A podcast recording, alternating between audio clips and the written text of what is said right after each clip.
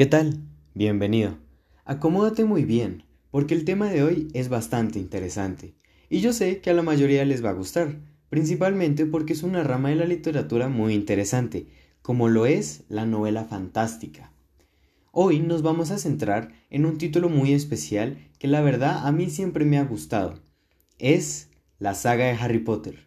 Y si no la conoces, tranquilo, quédate porque hoy te vamos a comentar todas sus características, autores, una pequeña contextualización y todo lo que tienes que saber de este título.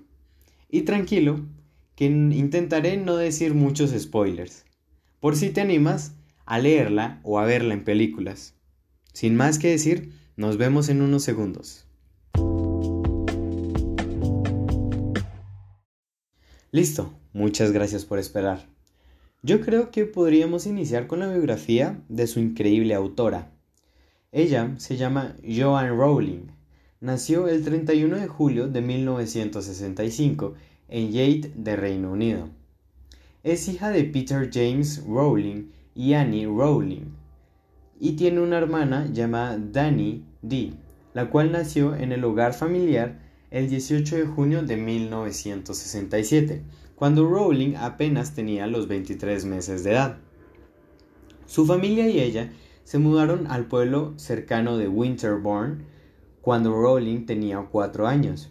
Asistió a la escuela primaria de St. Michael's, un establecimiento fundado por el famoso abolicionista William Wilberforce y por la activista Hannah More en 1813. Se cree que su primer director en esta escuela Alfred Dunn fue la inspiración para el personaje de Albus Dumbledore, el cual en el texto sería el director de la escuela de magia.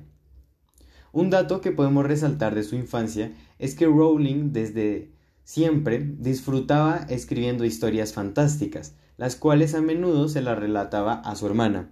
Y podemos recalcar que desde como desde su infancia empezó a incursionar en este tema de la literatura y de la escritura. Listo, ya más o menos teniendo en contexto de cómo fue la infancia, los inicios de mm, la autora, yo considero que ya es importante ponerlos en contexto de su primer texto y de más o menos de cómo va la historia y hacia dónde se quiere referir. Entonces, entremos en contexto. Durante muchos años, el universo mago de Harry Potter había sido aterrorizado por el malvado mago Lord Voldemort, un mago increíblemente fuerte que buscaba la conquista del mundo. La noche del 31 de octubre mató a Lily y James Potter.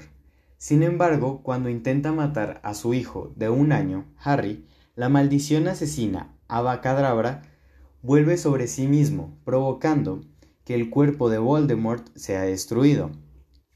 Aunque realmente destruido no totalmente, porque entra en un limbo de estar muerto y a la vez estar vivo.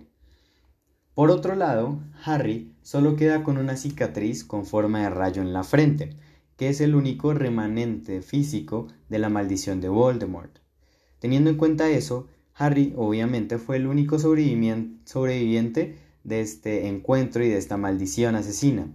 A raíz de la misteriosa derrota de Voldemort, el mundo mágico empieza a llamarlo como el niño que sobrevivió y empieza a llamar mucho la atención.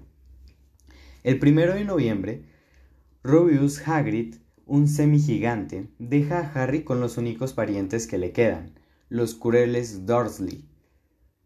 Estos son su tío Vernon y su tía Petunia, con su primo Dudley, un realmente un niño muy mal criado. Ellos intentaron en vano esconderle su herencia mágica a Harry, por ejemplo, diciéndole que sus padres murieron en un accidente de tránsito o castigándolo severamente después de cometer cualquier comportamiento extraño. Sin embargo, la víspera de su undécimo cumpleaños, Harry tiene su primer contacto con el mundo mágico, cuando recibe cartas del colegio Hogwarts de magia y hechicería, las cuales eran entregadas por lechuzas. Aunque su tío impide que pueda leerlas, ya en su cumpleaños, Hagrid aparece y le dice a Harry que existe un mundo mágico y otro que es el Mowgli. Para los que no sepan, en este universo Mowgli significa un ser humano que no tiene ninguna habilidad mágica. Ya siguiendo con el texto, eh, puesto que él es un mago y ha sido invitado a asistir a este colegio de magos.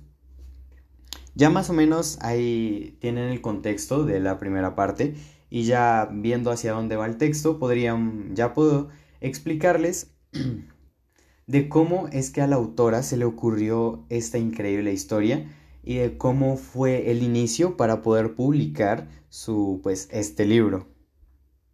Listo, teniendo en cuenta lo anterior, en junio de 1990, Joan viajó en un tren de Manchester a Londres. El tren tuvo unas complicaciones y el viaje se retrasó unas cuatro horas.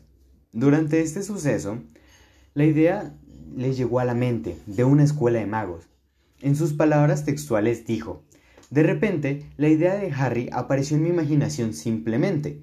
No puedo decir por qué o quién la desencadenó, pero vi la idea de Harry Potter y la escuela de magos muy claramente. Cuando llegó a su apartamento, comenzó a escribir esta historia inmediatamente. Lastimosamente, ese mismo año murió su madre, fue un golpe muy duro para ella, porque era la única persona que la apoyaba en sus ideas de escritora. Además, un dato lamentable es que la mamá nunca pudo escuchar la idea de Harry, de la historia de Harry Potter, lo que fue un golpe bastante duro para Joan.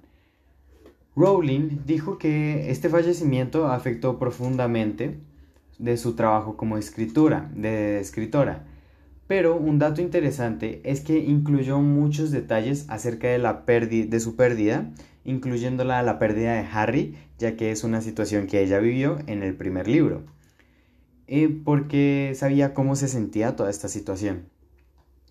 Eh, ya después, Rowling se mudó a Portugal para ser maestra de inglés.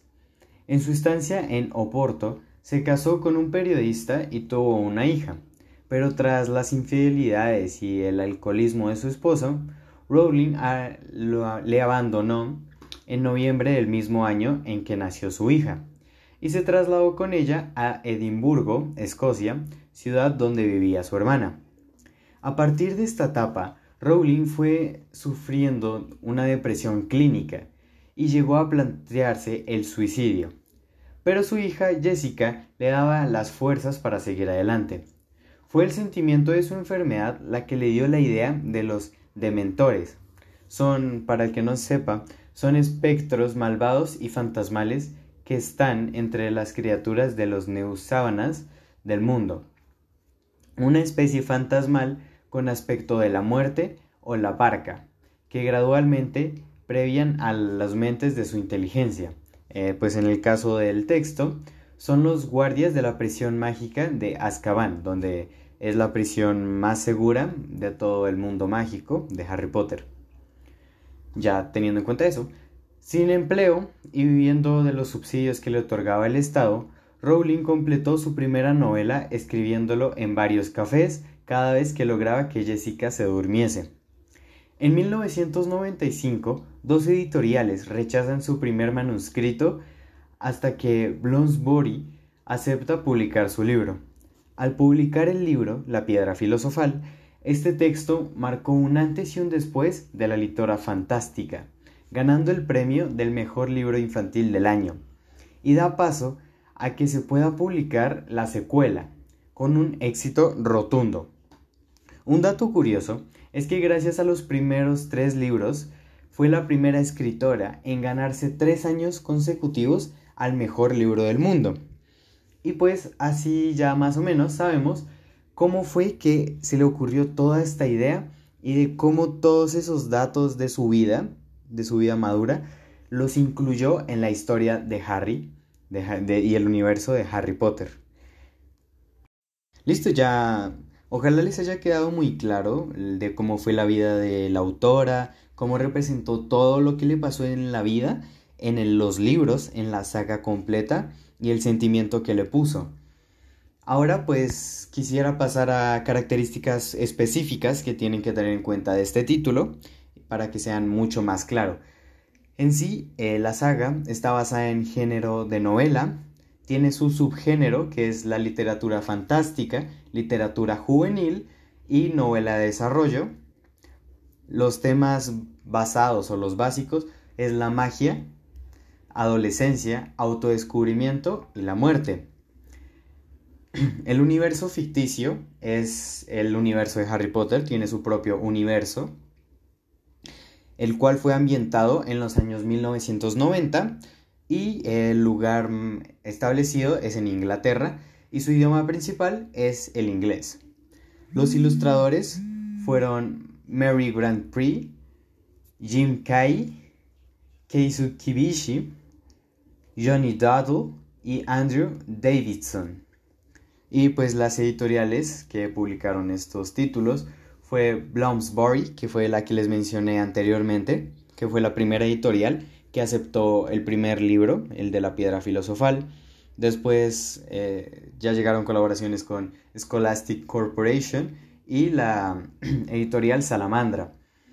Ella, el libro, los siete libros, la saga completa, tiene un total de 3.407 páginas en inglés y en español tiene 3.665 páginas en total.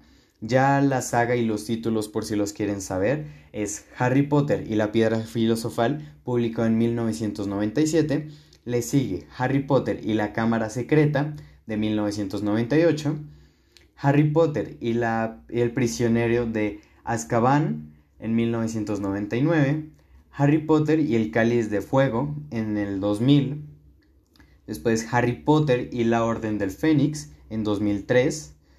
Harry Potter y el Misterio del Príncipe en 2005.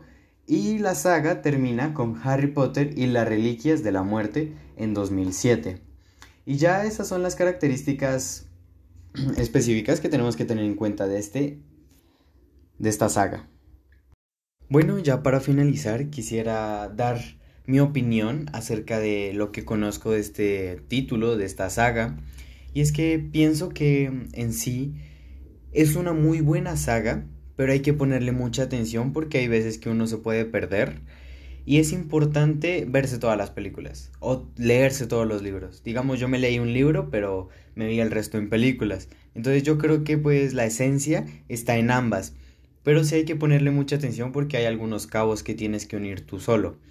Independientemente, también es muy bueno ver como eh, resúmenes o también ver opiniones de otra gente para que te ayude a contextualizar mejor este texto y pues eso, sencillamente. Lo recomiendo mucho, es una saga muy buena.